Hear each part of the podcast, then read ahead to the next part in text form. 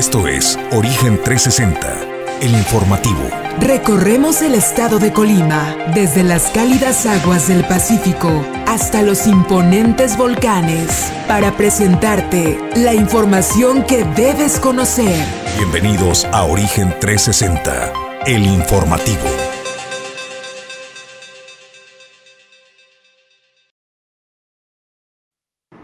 ¿Qué tal? Muy buenos días, bienvenidos a Origen 360 a través de Origen Informativo, la nueva televisión. Los saluda con gusto Julio César González y a nombre de Jesús Llanos Bonilla, Ulises Quiñones, productor general, productor en controles y asociado también adjunto, Pedro Ramírez.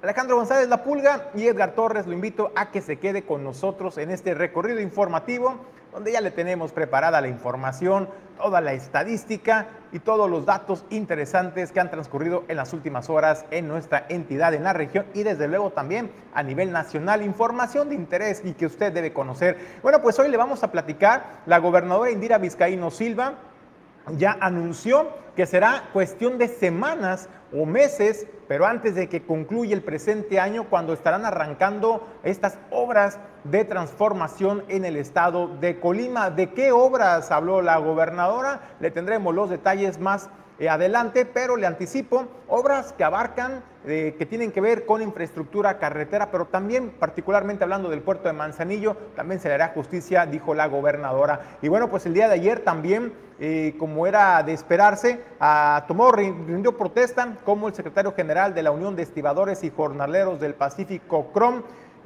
pues Héctor Larios Uribe, al frente de este gremio obrero, portuario, donde ahí se comprometió a defender los intereses de los trabajadores y desde luego pues también eh, ahí el reconocimiento de la propia gobernadora y de los empresarios portuarios en la persona de Héctor Larios. En más información también eh, le hablo que eh, pues por su parte también los manzanillenses tendrán festividad de Manzanillo, se ilumina, pero ya no será si a usted le preocupaba la pirotecnia, eh, la afectación que esto le generaba al medio ambiente, pero también a los animales domésticos, a los perros, a los gatos que de pronto se estresan y que ha habido accidentes incluso eh, que ha lesionado o costado vidas en personas, bueno, pues este año anticipó la gobernadora también, Indira Vizcaíno Silva, que habrá modificaciones a la celebración, a la máxima celebración de fin de año de Manzanillo se ilumina y también le tendremos los detalles más adelante. Desde luego también pues surge reparaciones en la carretera a nos habla de ello Edgar Torres desplegado en la zona metropolitana y también desde luego le vamos a hablar sobre el arribo y el arranque oficial ya y formal de la temporada de cruceros en el puerto de Manzanillo donde se espera el arribo tan solo para este 2022-2023, esta temporada, poco más de 11 cruceros estarán atracando y visitando el puerto colimense. Esta y más información en Origen 360, no se vaya, quédese con nosotros. Origen 360 es presentado por Grupo Jacesa, Glipsa Puerto Seco de Manzanillo, Goodward Group International Logistics Services, Cima Group, Doméstica, Limpieza Segura, Torre Puerto Manzanillo, Restaurante El Marinero del Hotel Marbella, Puerto Café, Clínica Dental Local, Bueno, pues y en el tema editorial del día de hoy le vamos a hablar lo que le faltaba a la Secretaría de la Defensa Nacional. ¿Qué era lo único que le faltaba? Bueno, pues contar con su propia aerolínea comercial. Pero ¿sabe qué? Ya, ya estamos cerquita de que la Secretaría de la Defensa Nacional cuente con su propia aerolínea comercial. Y es que fue la bancada de Morena en la Cámara de Diputados quien presentó esta iniciativa para respaldar a la Serena en su intención de contar con su propia aerolínea comercial. Actualmente, hay que precisarlo, la ley, la ley no contempla que una institución o alguien que tenga una concesión aeroportuaria, pues también tenga una concesión eh, de eh, una aerolínea al mismo tiempo, por lo que esta iniciativa de Morena desde luego plantea pues una, una reforma desde luego a la ley de aviación civil y a la ley de eh, aeropuertos, cuya iniciativa pues ya fue publicada en la Gaceta Parlamentaria de este martes pasado, el día de ayer, por lo que se espera que en los próximos días ya se esté entrando a debate, análisis y discusión y de considerarlo, pues también de su aprobación. Bueno, pues de acuerdo a la propuesta, le explico, eh, el diputado Omar Enrique García Castañeda, la implementación de nuevas empresas aeroportuarias es una alternativa idónea para la atención de la demanda de transporte aéreo en el desarrollo de oportunidades económicas regionales del país. Además, sostiene que la alta demanda que tiene el sector aeroportuario en México pues ha ocasionado que los diferentes servicios ofrecidos por los concesionarios o permisionarios de aeropuertos y servicios de transporte aéreo pues no se cumplan de manera eficiente y dando como resultado esto pues un número excesivo de quejas y en algunas ocasiones de la saturación del espacio aéreo. Actualmente cabe mencionar que el artículo 9 de la Ley de Aviación Civil pues establece que para prestar el servicio público de transporte aéreo nacional regular pues se requiere de una concesión.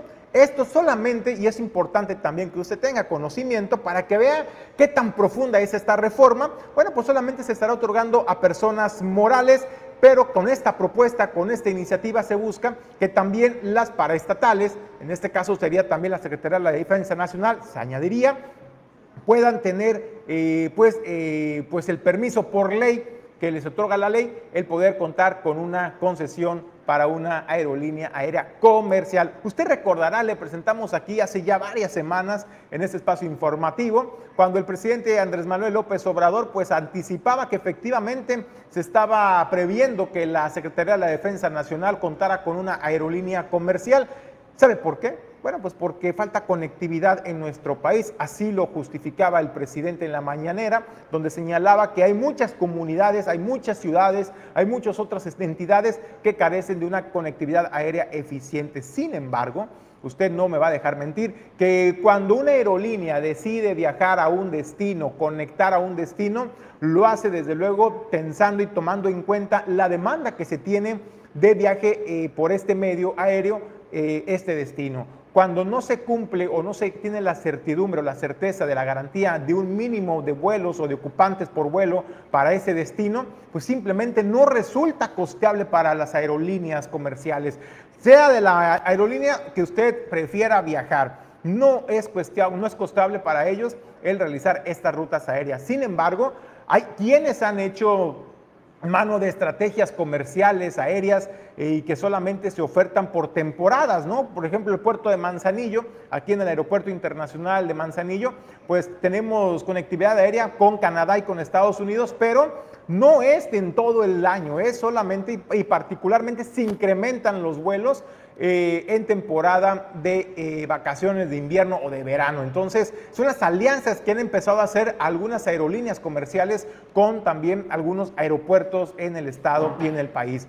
Eh, sin embargo, pues llama la atención cómo el gobierno federal pues busca su pretexto, porque hay que decirle, es un pretexto el decirle, vamos nosotros a dar preservicio a aquellas ciudades, aquellos estados, aquellas entidades o localidades pues que carecen de conectividad aérea. Caramba, ¿cuánto nos va a costar a los mexicanos el mantener esa aerolínea de la Secretaría de la Defensa Nacional cuando las comerciales no entran precisamente porque no es redituable, no es costeable, no sacan ni siquiera para los gastos de operación de la aviación, no sacan tampoco para los gastos de combustible y desde luego los derechos que hay que pagar por arribar a los aeropuertos en nuestro país. Entonces, esa es la pregunta. ¿Cuál es el trasfondo que tienen el que la Secretaría de la Defensa Nacional cuente con su propia aerolínea? Déjenos sus comentarios. ¿Usted por qué cree que el gobierno de México está muy, muy interesado en que la Sedena cuente con su propia aerolínea comercial, hay que decirlo, y bueno, pues para ello se indicaría que estaríamos en la antesala de que esto se convierta en una realidad en los próximos meses, porque, insisto, ya está, ya está en la Gaceta Parlamentaria publicada y eso indica pues que ya tendría que eh, estarse abordando el tema, analizando, debatiendo y discutiendo. ¿Habrá eco en los legisladores, en los diputados para hacer esta reforma a la ley de aviación y permitirle a la Sedena, además de ser concesionario del aeropuerto Felipe Ángeles, también tenga su propia aerolínea comercial? ¿Modificar la ley o, o torcerla como usted lo prefiera nombrar? para darle todas las prebendas a la Secretaría de la Defensa Nacional. Sabemos que el ejército se ha convertido en un aliado indiscutible del actual gobierno de México, del presidente Andrés Manuel López Obrador. Y bueno, como lo decíamos en el tema editorial, ¿no? Lo único que le faltaba a la Secretaría de la Defensa Nacional, pues era que le dieran su propia aerolínea comercial. Y bueno, pues ya, ya estamos en la antesala de que esto suceda. Nos gustaría que nos deje sus comentarios al respecto en Origen Informativo y en Origen 360 y con todo gusto le vamos a dar lectura. Nosotros arrancamos ya con los temas en este día, miércoles, ya miércoles 12 de octubre. Y bueno, le comentaba yo que el día de ayer en la visita de la gobernadora Indira Vizcaíno Silva al puerto de Manzanillo, pues ahí habló ella de las grandes obras eh, que se estarán realizando en los próximos meses o incluso meses o incluso semanas estarán arrancando estas obras que vendrán a transformar el estado de Colima. ¿De qué obras estamos hablando? Bueno, la gobernadora Indira Vizcaíno Silva detalló que son obras de mejoramiento de infraestructura carretera. Habló, por ejemplo, de la ampliación a seis carriles de la autopista Manzanillo-Colima, lo que vendrá a dar una mayor seguridad y agilidad al tránsito vehicular a todas las personas que transitan por esta, por esta carretera. Usted ya sabe con, que conviven con la carga pesada, eh, con la carga eh, del transporte pesado. Que sale del puerto de Manzanillo hacia el interior de la República. Bueno, pues con estos seis carriles se le dará mayor seguridad y habrá mayor certidumbre en el traslado. Pero también habló de que eh, estaría ya también próximo a arrancar pues el tan sonado y mencionado y platicado puente de Tepalcates que tanto se ha planteado que se tiene que realizar y que va a formar parte de la ampliación eh, a seis carriles de la autopista Manzanillo-Colima. De estas obras habló también la gobernadora Indira Vizcaíno Silva, pero también habló en particular del puerto de Manzanillo, de hacerle justicia y de cumplir los compromisos. Y es que dijo, en la más reciente visita del presidente de la República, Andrés Manuel López Obrador, pues tuvo la oportunidad de hacer estas gestiones que eh, lograron hacer eco en el presidente y empezaron a trabajar en la organización y planeación de estas obras. También habló del acceso, de darle un ordenamiento al ingreso principal al puerto de Manzanillo por la zona de Tapeixles para separar el tránsito vehicular del transporte de carga pesada que se dirige hacia y desde el puerto de Manzanillo, pero también de resto de la circulación vial, digamos, urbana. Y de esta manera, pues, garantizar pues también la seguridad de quienes ingresan a nuestra ciudad y particularmente para los vecinos de Chandiablo y de esta zona norte de Santiago que tanto nos han estado preguntando cuándo las autoridades le van a hacer justicia con la reparación o rehabilitación eh, del tramo carretero a Chandiablo. Bueno, pues muy buenas noticias. La gobernadora también anunció que ya se está ultimando el proyecto ejecutivo para poder eh, empezar con la rehabilitación de esta carretera a Chandiablo. Bueno, bueno, esto es lo que dice la gobernadora Indira Vizcaíno Silva. Así como se tienen ya una serie de obras en Puerta 2 que estarán iniciando este mismo año, otra que estará iniciando a principios del año próximo, en los tres primeros meses del año próximo, justamente con el libramiento Jalipa, la ampliación del libramiento Manzanillo, este ingreso para separar a la carga de la del transporte privado particular al ingreso al puerto, pero también otras obras que platicamos con el presidente ahora en su última visita y que tuvo a bien autorizarnos que tienen que ver con la ampliación a seis carriles de la carretera que va desde Manzanillo hasta Colima para que eso permite transitar con mayor seguridad a todas y a todos este tramo.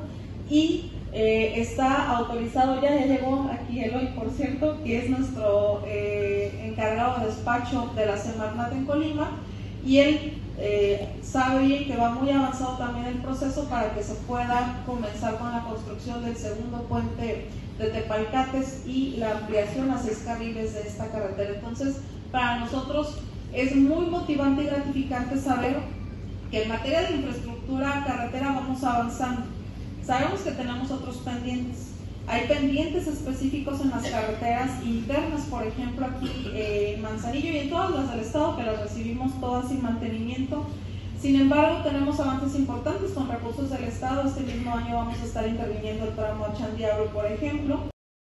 Bueno, también la gobernadora, pues al hablar de estas grandes obras que vendrán a transformar el estado y particularmente el puerto de Manzanillo, pues también habló de hacerle justicia a los habitantes de la zona alta y de entrar de lleno a esta obra del camino alterno a Jalipa. Además también habló también de la ampliación de El Libramiento El Naranjo, proyectos que ya están, que ya están en la mesa, en el diseño, en la proyección y desde luego pues con el respaldo del gobierno de México que encabeza desde luego el señor presidente Andrés Manuel López Obrador. También la gobernadora pues habló de lo complicado que ha sido eh, tiene 11 meses, 12 días apenas en el encargo, pero explicó cómo ha sido complicado enfrentar las finanzas. Le entregó la anterior administración, lo explicaba ella, unas finanzas realmente eh, pues devastadas, donde le ha costado equilibrar pero se ha logrado en estos 11 meses, se ha logrado una estabilización de las finanzas eh, públicas. Ella explicaba, por ejemplo, y recordaba cómo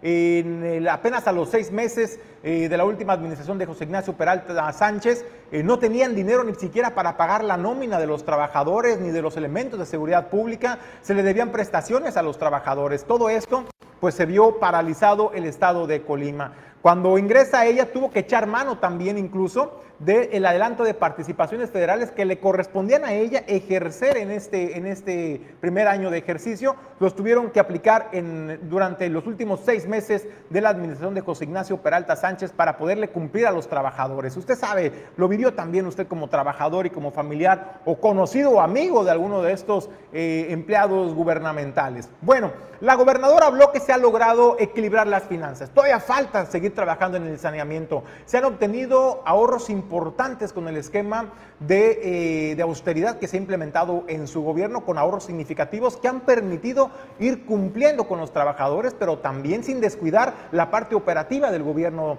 eh, del Estado, como por ejemplo la implementación de los programas sociales de Colibecas que mencionaba ella, también este programa de conectividad de Internet Colired que ya se está implementando en los 10 municipios en nuestro estado de Colima. Y bueno, pues ahí habló que gracias al uso responsable y honesto de los recursos es que se han podido hacer estos avances importantes en la administración. Esto es lo que señalaba la gobernadora Indira Vizcaíno, que también habló que no se han descuidado otros sectores, por ejemplo, como educación y salud, donde también en coordinación y haciendo equipo con el gobierno de México, es que ahora el estado de Colima eh, ha podido iniciar con la rehabilitación de hospitales, la rehabilitación también de centros de salud que estuvieron abandonados en su infraestructura y lo más importante, se ha logrado abatir el rezago en el abasto de medicamento, compromiso que también se ha logrado en estos 11 meses. Esto es lo que añadía la gobernadora.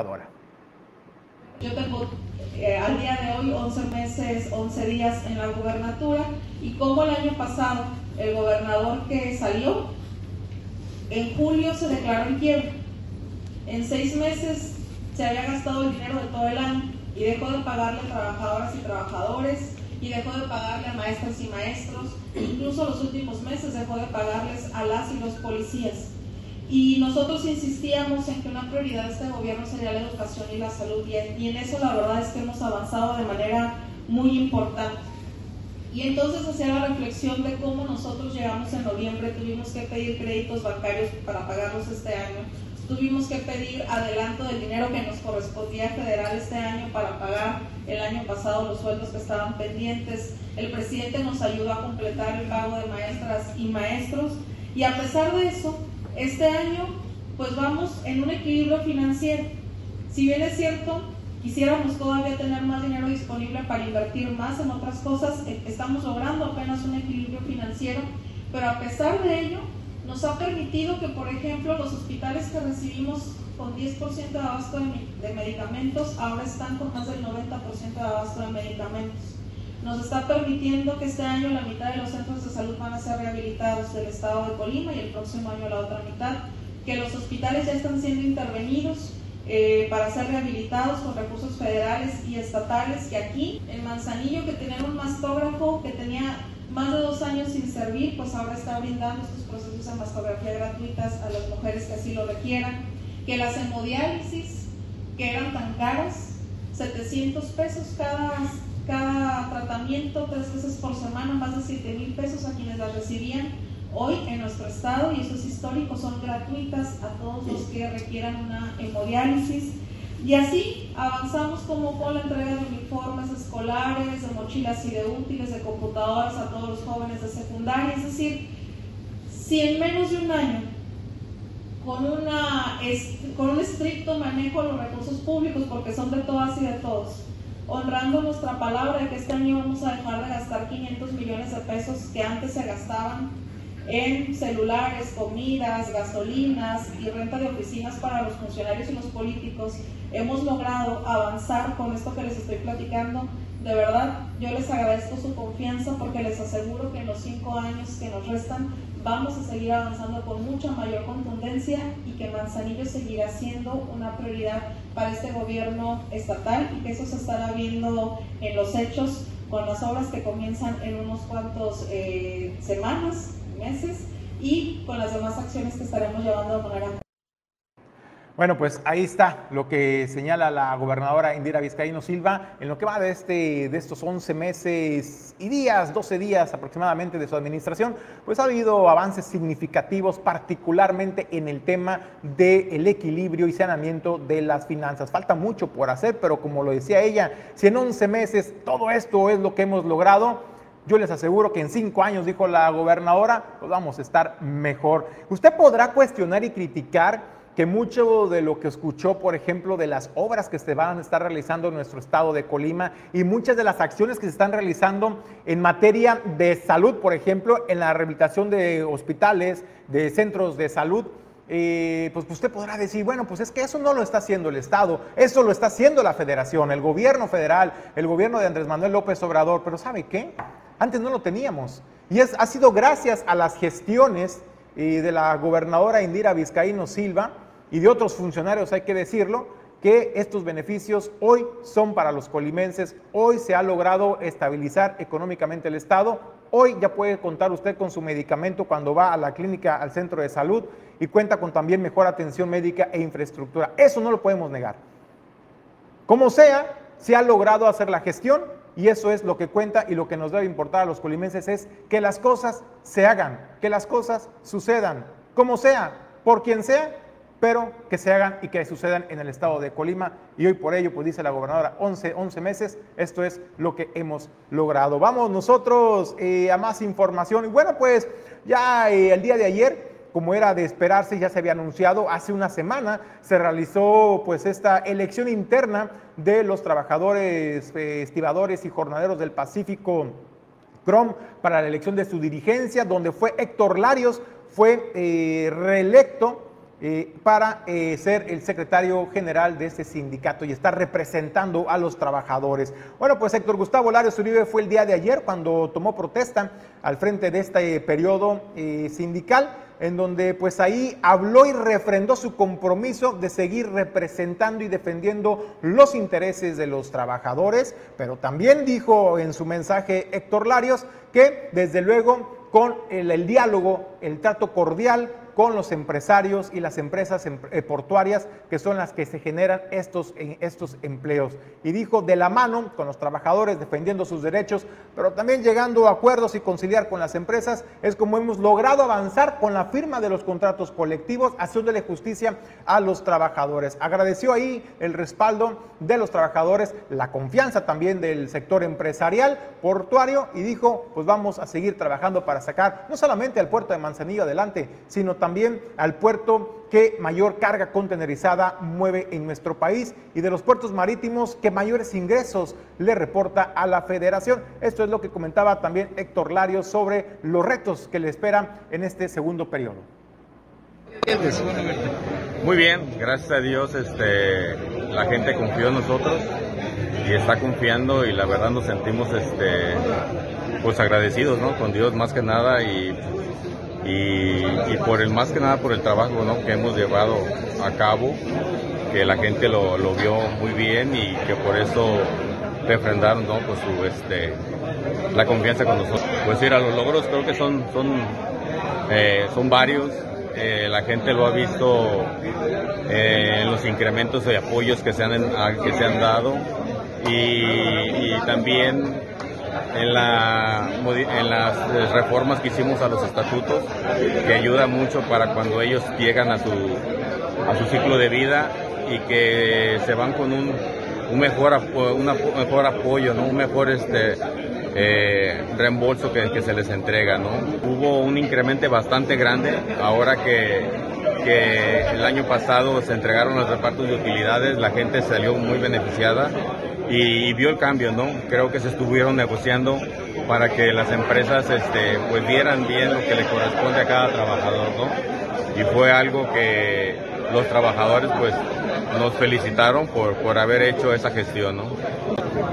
Las expectativas, pues este, ¿qué podemos decir? Pues seguir trabajando, seguir con los proyectos que están ahí este, pendientes, como lo dije hace rato. Eh, el proyecto que tenemos de, la unidad deportiva ya se fue, ya aprobada por la Asamblea General. Entonces, este, estamos trabajando en todo eso, ¿no? Como lo dijo hace rato el licenciado este, Carlos Olivar, estamos en las, terminaciones de los contratos que están pendientes. Entonces, este, pues lo que vamos a hacer es negociar para el bienestar de, de los compañeros y de sus familias.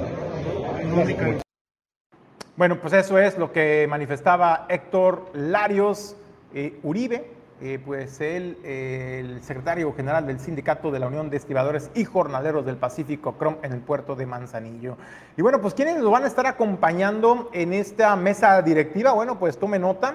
Eh, este, este comité directivo 2022-2024 estará acompañado además por su secretario general, el dirigente sindical Héctor Larios Uribe, lo acompañarán Agustín Ochoa Zamora como secretario del Interior, Juan José Franco Maruri como secretario del Exterior, René Gerardo Gómez Granados como secretario de Actas y Acuerdos y Julio César Cosío Murillo como secretario tesorero. Esos son pues la mesa directiva y pues eh, que va a estar en funciones del 2022 al 2024. Y bueno, pues también ahí estuvo la gobernadora, como están las imágenes, y la gobernadora Indira Vizcaíno Silva, al hacer uso de la voz, reconoció la entrega, el compromiso y el trabajo que los trabajadores portuarios han realizado a lo largo de todos estos años y que es gracias a ellos que hoy el puerto de Manzanillo se ha logrado posicionar como uno de los más eficientes, pero sobre todo con una estabilidad y paz laboral que eso invita también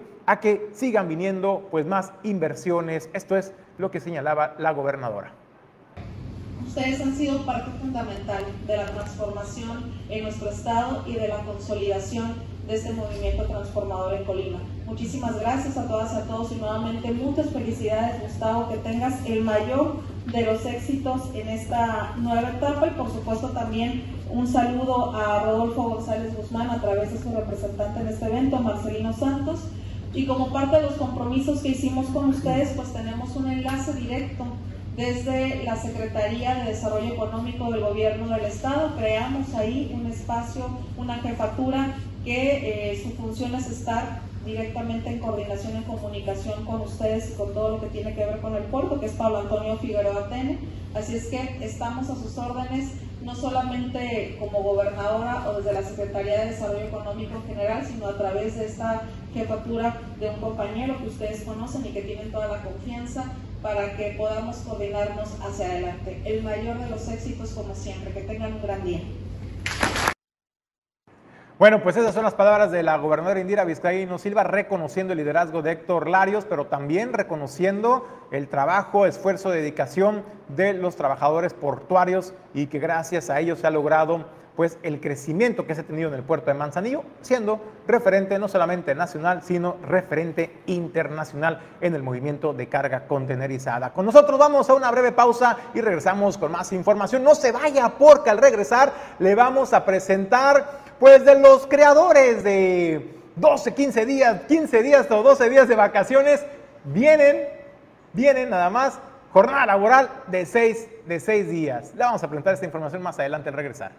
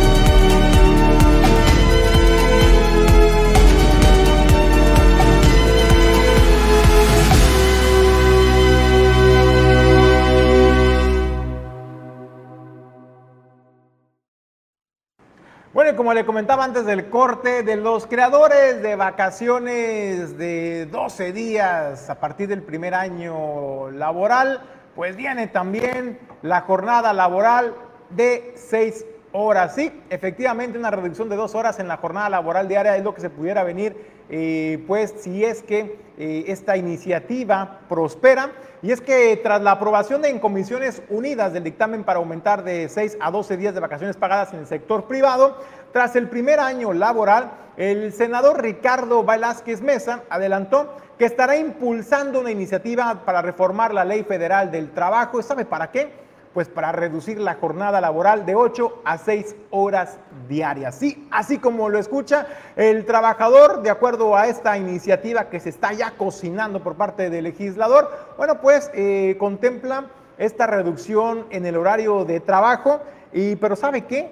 Pero sin sacrificar, desde luego, sus ingresos. Y es que dice que el secretario de la mesa directiva del Senado destacó que la extensión de las vacaciones pagadas que aumentarán anualmente hasta alcanzar 32 días por 35 años de servicio, significa un avance enorme sobre los derechos laborales en nuestro país. Y es que señalaba que desde hace 50 años las y los trabajadores de México pues tenían derecho a seis días de vacaciones por un año de trabajo y desde entonces pues no se había hecho esta modificación en su justo derecho de los trabajadores. Ahí refirió que también que México pues es de los países que más rezago tiene en materia de derechos laborales y ya se logró dar un primer paso importante para que se aumente a 12 días pagados de descanso obligatorio desde el primer año de eh, laborar en la empresa. Esto, desde luego, estará incrementándose, insisto, hasta llegar al tope de los 32 días de descanso hasta alcanzar los 35 años laborales. Aseguró que la clase trabajadora será beneficiada con este proyecto y lo más importante, pues es este derecho será retroactivo porque hay mucha gente, dice, que tiene muchos años de trabajo y también tendrán derecho a ese beneficio. Una vez, desde luego, no cante victoria, no es para que empiece a buscar vuelos en internet ni reservar hoteles, todavía no, espérese tantito, porque todavía falta que sea aprobado por el Pleno del Senado de la República y posteriormente pues sea también avalado, discutido, analizado y aprobado por la Cámara de Diputados. Así es que todavía no es un hecho, pero está ya en la antesala, está ya eh, a punto de ingresar a discusión, análisis y debate, donde de considerarlo pues viable, pertinente, se podría estar eh, reduciendo la jornada laboral de 8 horas a 6 horas diarias. ¿Usted qué haría con dos horas extras, digamos, para su tiempo? ¿A qué se lo dedicaría? ¿A la familia? ¿No? A lo mejor eh, pudiera pasar más tiempo de calidad con la esposa, con la novia, con los hijos, visitar a los amigos, no sé. O a lo mejor se lo puede dedicar a usted mismo, ¿no? A el cuidado de su salud, podrá ir a hacer ejercicio. ¿Cuántas veces no decimos, es que no hago ejercicio porque no tengo tiempo, ya me desocupé tarde del trabajo? Bueno, pues ahora podría, podría tener dos horas libre para que lo use pues de manera inteligente y realmente pues lo use para lo que ahora dice usted que no le ajusta el tiempo. Déjenos sus comentarios para qué, use, para qué emplearía usted esas dos horas eh, libres en caso de aprobarse esta iniciativa. Eh, en, en, su hogar. Déjenos sus comentarios, es interesante siempre conocer su opinión al respecto. Vamos nosotros a más información. Bueno, pues de acuerdo a lo que dice eh, pues el, eh, el IPECOL, el Instituto de Pensiones del Estado de Colima, Héctor Hugo Vázquez, Hugo Vázquez Montes, pues bueno, él eh, señalaba que ahora la prioridad de los créditos que se están entregando a los trabajadores, bueno, pues se le está dando prioridad a aquellas familias que tuvieron afectaciones en sus viviendas tras el sismo del pasado 19 de septiembre. La información con nuestro compañero Edgar Torres. El gobierno del estado de Colima, los 10 ayuntamientos y la sección 39 del CENTE cumplen con sus aportaciones y se encuentran al corriente con el Instituto de Pensiones de los Servidores Públicos del estado de Colima, el IPECOL. Hugo Vázquez Montes, ante medios de comunicación, explicó que tras el sismo del pasado 19 de septiembre y sus réplicas, ha dado prioridad a los préstamos que solicitan los trabajadores de gobierno que tuvieron daños en sus viviendas y que buscan destinar el crédito para ese fin, lo cual deben confirmar al realizar el trámite. Van ocho solicitudes de este tipo, también son prioridad aquellas destinadas a urgencias médicas. Yo tengo relativamente poco ahí en el IPECOL, pero sé que están haciendo el esfuerzo todos los entes que pertenecen al, al instituto para estar cumpliendo oportunamente con sus aportaciones. Y la prueba de ello pues es que hemos estado dándole respuesta a todos los beneficiarios para sacar adelante sus necesidades en algunas situaciones como son los créditos hipotecarios, como son los créditos de corto plazo, lo que son las jubilaciones y las pensiones.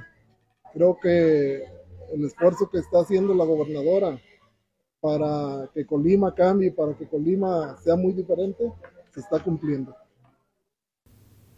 Dada la situación financiera que se tiene en el Estado, Vázquez Montes pidió paciencia al resto de trabajadores que solicitan créditos. Hay que recordar que la Administración Estatal presenta un adeudo heredado por el orden de los 200 millones de pesos que tiene un convenio a largo plazo, pero que aún con ello se realizan los esfuerzos necesarios para cubrir las quincenas y pensiones de cada mes que significan alrededor de 24 millones de pesos mensuales. Sí, tenemos ahorita precisamente una de las situaciones que ya se va a resolver en esta semana que entra más tardar, este, una, una parte de lo que ellos nombran el surtido en la farmacia. Nosotros hablamos de, de, que vamos a llegar a un 80%. ¿Por qué? Porque los medicamentos oncológicos que son un poco más caros, realmente los compramos cuando se va necesitando. Porque no tiene caso tener un stock ahí de un sinnúmero si hay necesidades de otros cuadros básicos que los mismos doctores nos indican cuáles son las necesidades. Entonces, eh, en una semana más estaríamos nosotros con la farmacia al 80%, probablemente un 85%, pero estaríamos atendiendo a todo el sector magisterial de la sección 39. En otro tema, adelantó que la próxima semana podría alcanzarse un abasto superior al 85% del cuadro básico de medicamentos en las farmacias de pensiones correspondiente a la sección 39 del CENTE. Difiriendo un poco pero sí se atienden créditos a corto plazo, a mediano plazo y sobre todo especialmente los que tienen urgencias médicas. Ahorita estamos haciendo un paréntesis, nos indicó la gobernadora, estar al pendiente por la situación del, sismo, de que algunos beneficiarios sus casas quedaron este, dañadas y pues que presenten la, evidencia y la solicitud de préstamo correspondiente para atenderlos también. ¿Será prioridad entonces? Hay prioridades en este caso, sí, que son las urgencias médicas o que son eh, los daños por el sismo, sí. Un caso típico, por ejemplo, un maestro que tiene 93 años que ocupa que el marcapaso se lo cambien, apenas está haciendo solicitud y se va a atender por urgencia médica. Se calcula que en este mes de octubre se sumen 100 jubilados y pensionados, más que se sumarán a los 105 que se jubilaron o pensionaron en los últimos meses. El reto del IPECOL al cierre de este año, dijo, es cumplir con los pagos de manera puntual a cada uno de ellos. Para Origen 360 reportó Edgar Torres Velázquez.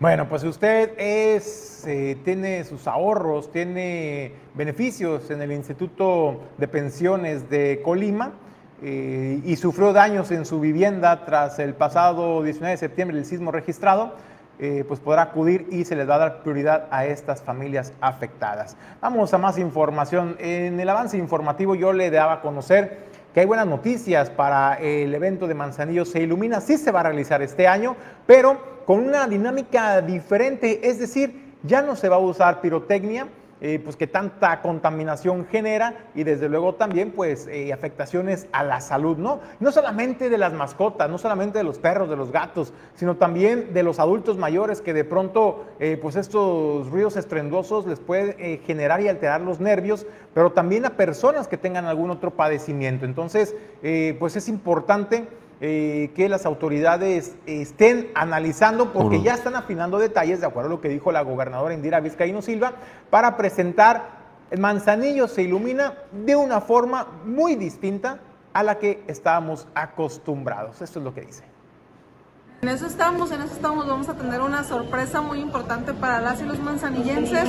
Lo que te puedo asegurar es que va a ser un espectáculo distinto al que estamos acostumbradas y acostumbrados a ver y que esto es fruto de la iniciativa y la creatividad de nuestro subsecretario de Turismo, Jorge Padilla, que la verdad es que se ha caracterizado por tener un gran sentido de responsabilidad, pero también de cómo impulsar el turismo en Manzanillo. Así es que esperen una sorpresa importante.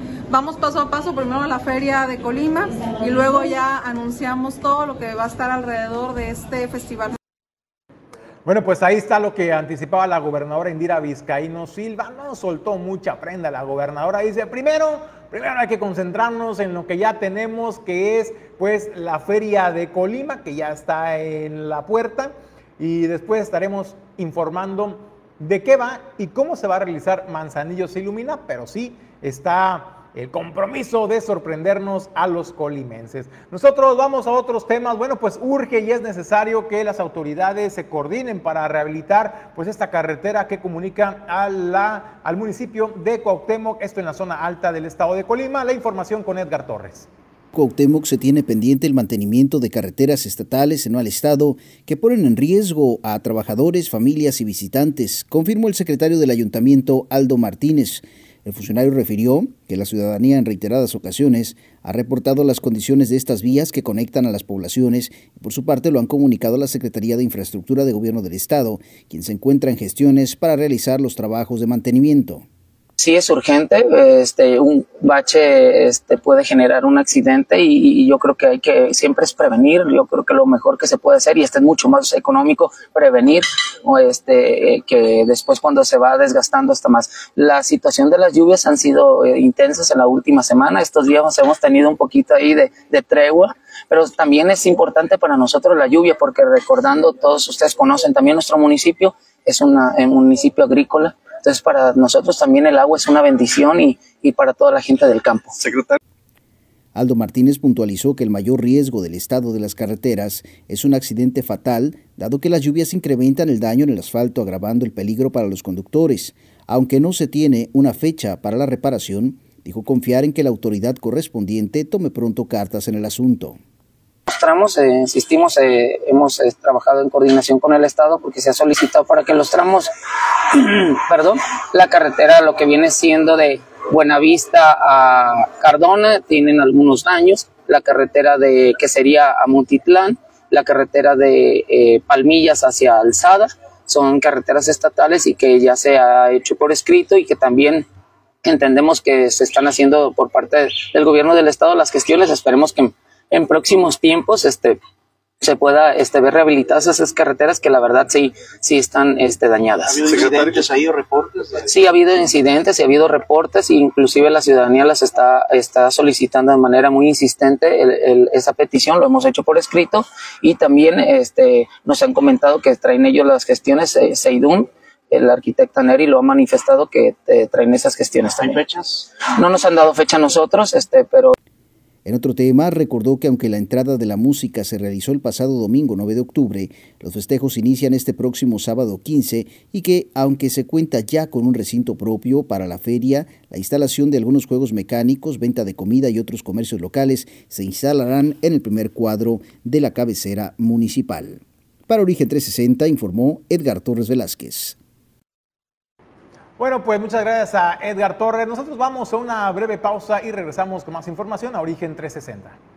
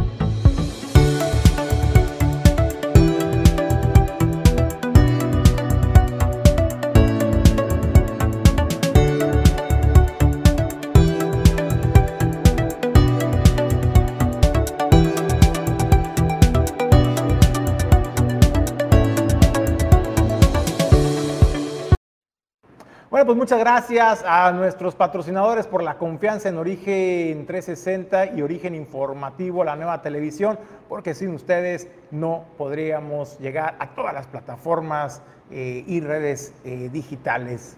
Nosotros vamos a otros temas y es que tengo el gusto de saludar y presentar, como cada miércoles en el estudio de Origen Informativo, al doctor Gustavo Mellón Cházaro, porque hoy es miércoles, miércoles de tu salud. Doctor, ¿qué tal? ¿Cómo estás? Muy buenos días. Hola, muy buenos días, Julio. Estamos aquí para traerles información para tu público de tu salud. Oye, doctor, ¿qué nos vamos a hablar el día de hoy? El día de hoy vamos a hablar un tema importante, un tema eh, interesante, que es el de tumores óseos. Muy bien, tumores óseos. Pues empecemos, doctor, ¿cómo afecta y cómo detectarlo en primer plano y cómo diferenciar de pronto algunos síntomas o que nos pudieran estar indicando a las personas que algo pudiera estar mal con alguna, con alguna articulación, digamos, ósea? Eh, bueno, aquí lo importante es saber cuándo detectar uno de estos problemas, de estos padecimientos, saber que huesos tenemos todos, todas las personas tenemos tejido óseo y cualquier tejido en el órgano es susceptible a desarrollar tumores. Eh, importante definir primero qué es un tumor. Un tumor no es sinónimo de cáncer para que cuando a una persona le digan este diagnóstico, sabe que usted tiene un tumor, no es eh, pensar que es lo mismo que algo maligno. Hay dos tipos de tumores, principalmente son los cancerosos o malignos y tenemos los benignos o no cancerosos. Eh, esto puede ocurrir a nivel de cualquier tejido o a cualquier órgano. Eh, también es importante saber que el hueso como tal pues es una estructura que nos da soporte, sustentación a todo nuestro organismo y eh, este tejido está compuesto por diferentes células especializadas, cada una en una función diferente principalmente la formación de tejido óseo y fijar lo que es el calcio. También es un órgano eh, muy completo el hueso, no solamente se encarga de eso, sino que produce células a nivel de la médula ósea que se encargan de, proliferar y de generar células nuevas que eh, hacen otras funciones especializadas como los glóbulos rojos, los glóbulos blancos, otras células también eh, primarias. Es importante saber que el principal síntoma de un tumor óseo eh, o algo no está bien, es el dolor. El dolor es eh, lo primero que vamos a sentir, un dolor en una articulación, un dolor eh, varía dependiendo del tipo de tumor que nosotros presentamos. Y este tipo de dolor es un dolor que no solo se relaciona a un golpe, sino que persiste a pesar de estar descansando, a pesar de no hacer movimiento o actividad, tienes ese dolorcito. Puede ser a nivel de cualquier hueso. Eh, huesos tenemos en todas, eh, en todas las situaciones, en todos los lados. Tenemos en el cráneo, tenemos en el tórax, tenemos en la pelvis, en las extremidades. Entonces, cualquier dolor que nosotros presentemos es un dato de alarma para eh, estudiarte. obviamente, pues si te pegas en una mesa o tienes este, un movimiento brusco o cualquier situación así, puedes tener dolor eh, relacionado con ese golpe, con ese traumatismo, pero si tienes este dolor sin una causa aparente, sin un movimiento, entonces sí es, sí es importante eh, estudiarnos. Una vez que nosotros presentamos este síntoma, eh, acudir con el especialista, ya sean también niños, porque muchas veces los niños te dicen, me duele aquí mamá, me duele acá papá, eh, pero nosotros no le hacemos caso, ¿no? Decir, ah, es... se haber golpeado, ¿no? Exactamente, se haber golpeado o, algo, pero también importante preguntarles a los niños, hijo, ¿te golpeaste? Hijo, ¿te pasó algo? Eh, para que pues también buscar una causa aparente, porque también los tumores y el cáncer puede contarse también en los huesos en los niños. Entonces, eh, estudiar, nosotros cuando llega el paciente, eh, pedimos el estudio inicial, son eh, las radiografías. ¿Para qué? Para descartar lesiones óseas y es uno de los datos más iniciales en una radiografía de los cambios. Oye, doctor, cuando una persona empieza con los síntomas iniciales de cáncer en los huesos, ¿es más propenso a, lesiones o no va, no va, digamos, relacionado estos dos factores? Eso que mencionas, Julio, es muy importante porque hay una relación con lesiones y eh, tumores, tanto su causa como el efecto.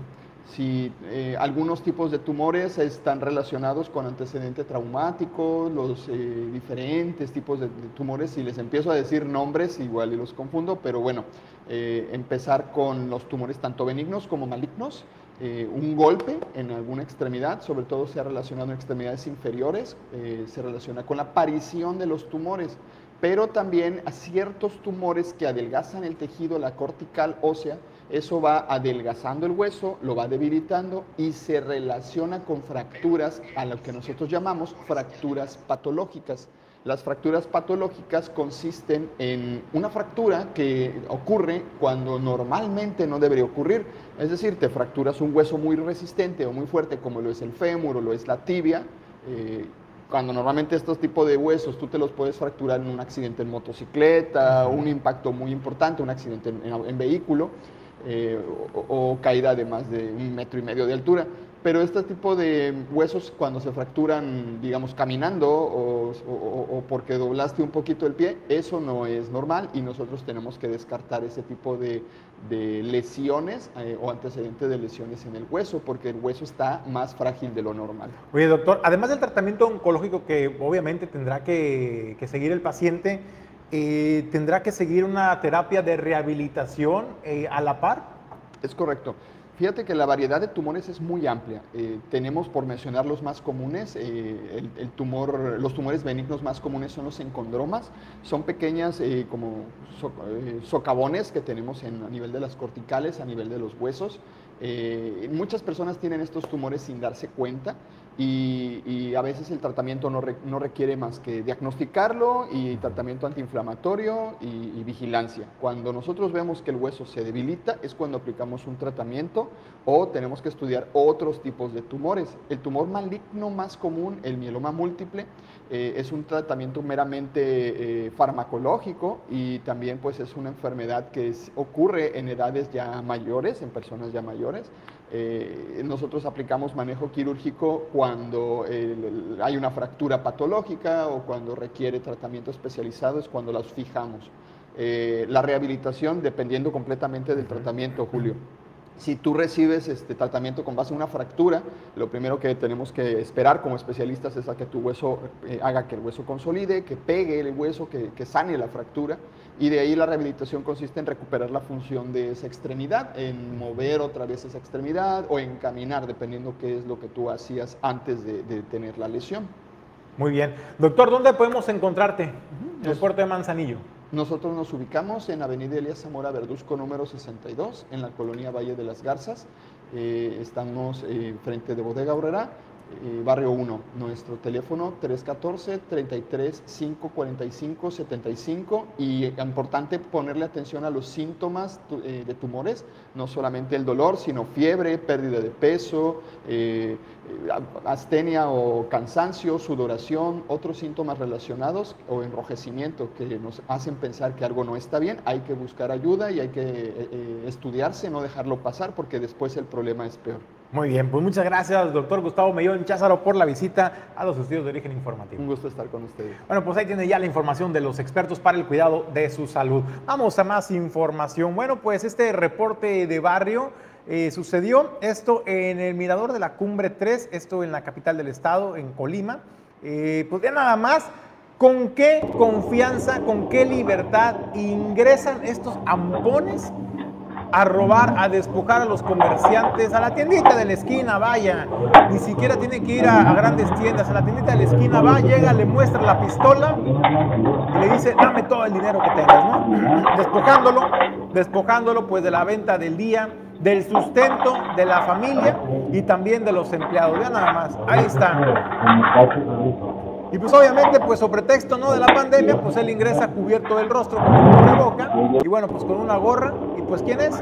Pues las autoridades no lograron ubicarlo. Bueno, pues ahí, así, así se vive, se vive y padece pues la población la inseguridad todavía en el estado de Colima. Vamos nosotros a más información. Este martes 11, el día de ayer martes, eh, arribó a nuestro puerto de Manzanillo, en el muelle de cruceros turísticos Don Cecilio Lepe Bautista, por primera vez el crucero Ocean Victory de la compañía American Queen, eh, con cerca de 150 personas a bordo entre pasajeros y tripulantes. Ese que estaba viendo ahí, me parece que es uno de los cruceros más, eh, digamos, modestos en tamaño, ¿no? en, en capacidad. Eh, estamos hablando que el Ocean Victory atracó eh, alrededor de las 7 de la mañana con 147 personas a bordo entre pasajeros y tripulación. Esto procedente del puerto de San Diego. Su trayectoria pues pasó de Puerto Vallarta y bueno pues el día de ayer por la tarde noche zarpó del puerto de Manzanillo rumbo a Huatulco donde continúa con su travesía y de esta manera pues queda inaugurada pues la temporada oficial de cruceros 2022-2023 donde cabe mencionar que se espera el arribo de 11 cruceros para lo que resta de la temporada y hoy precisamente, hoy miércoles, estará haciendo lo propio el navío New Amsterdam, que ha zarpado de Vancouver, Canadá, y como puerto de origen tiene el puerto de Puerto Vallarta. Entonces también estará aquí una comitiva de las autoridades locales para hacer el recibimiento respectivo de este crucero. Vamos nosotros a más información. Bueno, pues en diciembre se estará llevando el concurso nacional de guitarra, esto en el municipio de Comala. La información con Edgar Torres. En rueda de prensa, el Ayuntamiento de Comala presentó la convocatoria al primer concurso nacional de guitarra clásica infantil y juvenil a desarrollarse en el mes de diciembre en el marco de las fiestas patronales.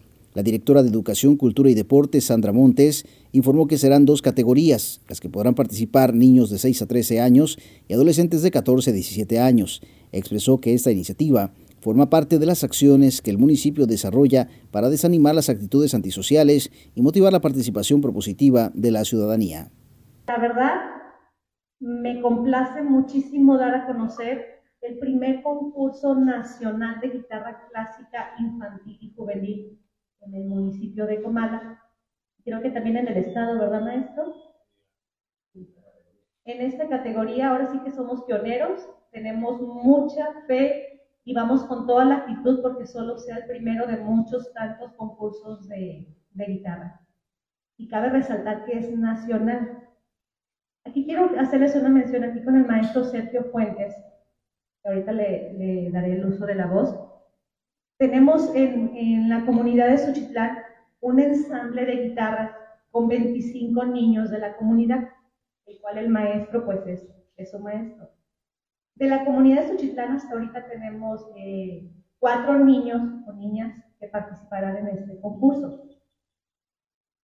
Como les mencionaba, ¿por qué me llena de gusto y de orgullo que seamos pioneros de este concurso? Porque esta administración está apostando mucho a la cultura a la educación. Por su parte, el profesor Sergio Fuentes abundó en que el concurso se desarrollará los días 9 y 10 de diciembre en el auditorio Juan Rulfo, ubicado en el portal al sur del jardín principal de Comala. Los participantes deberán realizar su presentación de forma memorizada, exenta de derechos de autor, o en todo caso, presentar un documento que acredite el permiso del autor para su interpretación. El tiempo máximo de interpretación será de cuatro minutos sin que exista un mínimo. Además, informó que el jurado contará con guitarristas de nivel nacional e internacional que valorarán a los participantes y deleitarán a los asistentes con sus interpretaciones. La categoría A tendrá una bolsa en premios de 13 mil pesos, mientras que la B será de 22 mil pesos, más una guitarra para el primer lugar, además del premio en efectivo. La categoría A, para pequeñitos de, de 6 a 13 años, el primer lugar se llevará 6 mil pesos en efectivo, el segundo lugar 4 mil y el tercero 3 mil. Eh, la categoría B tiene un premio de primer lugar de 10 mil pesos en efectivo y una sorpresa para, para, el ganador de esta categoría también, que es se llevará una, una guitarra este, que fue donada por la maestra Patricia Gutiérrez.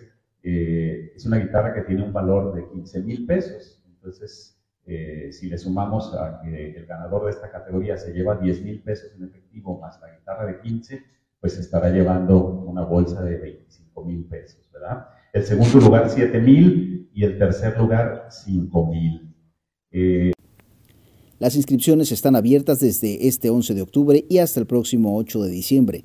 El registro se debe hacer en compañía de un adulto de forma presencial o a través del correo electrónico al comalaculturaoficial.gmail.com. Para mayor información pueden comunicarse al teléfono 312 148 96 51. Para Origen 360 bueno, pues muchas gracias a Edgar Torres por la información. Bueno, pues en otros temas, en otros temas importantes, pues déjeme decirle que en origen informativo y en origen 360, pues estamos de manteles largos y es que nuestro jefe y nuestro amigo Jesús Llanos Bonilla, director general de Origen Informativo, bueno, pues estar en manteles largos, de nomás la sonrisota, pues cómo no va a estar contento, caramba, ¿no? De cumplir años, de seguir sumando experiencias, viviendas, eh, vivencias, de convivir con la familia y sobre todo, pues de eh, convivir con los amigos. A nuestro amigo Jesús Llanos Bonilla, le queremos mandar pues unas calurosas felicitaciones y un abrazo Jesús. Nos vemos pronto para celebrar. Bueno, pues ahí están las felicitaciones. Nosotros con esto nos despedimos del origen de esta transmisión. No sin antes agradecerle a usted el habernos acompañado a nombre de, eh, Ulises Quiñones. Eh, productor general, productor asociado adjunto, Pedro Ramírez, Alejandro González La Pulga, Edgar Torres, desplegado en la zona metropolitana. Yo soy Julio César González, le deseo que tenga un extraordinario y bendecido día.